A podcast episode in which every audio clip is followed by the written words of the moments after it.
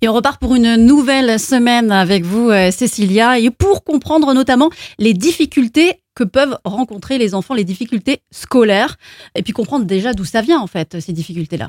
C'est ça. Alors, je pense que ce qui est important, cette fin d'année, euh, bah, l'école est bientôt terminée. Mm. Et euh, il nous reste un mois à peu près pour décider si notre enfant euh, va pouvoir passer en classe supérieure ou pas.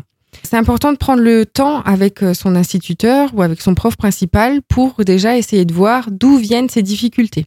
Savoir si c'est lié à un manque dans les apprentissages, à des bases qui sont fragiles, ou ça peut être aussi lié à d'autres problèmes qui peuvent être diagnostiqués du coup chez des professionnels psychologue et on va pouvoir faire le point et définir si effectivement les difficultés qu'il a eues et pourquoi est-ce qu'il n'est pas arrivé à les surmonter et savoir aussi bah, qu'est-ce qu'on va pouvoir mettre en place, vers qui on va pouvoir aussi orienter les parents.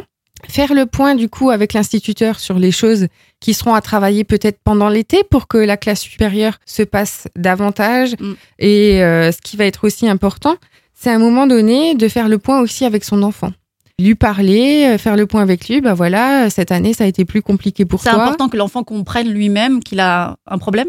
Oui, c'est important qu'ils comprennent. Et puis, on sait tous que l'année dernière, ils ont été pas mal chamboulés avec le confinement. Oui.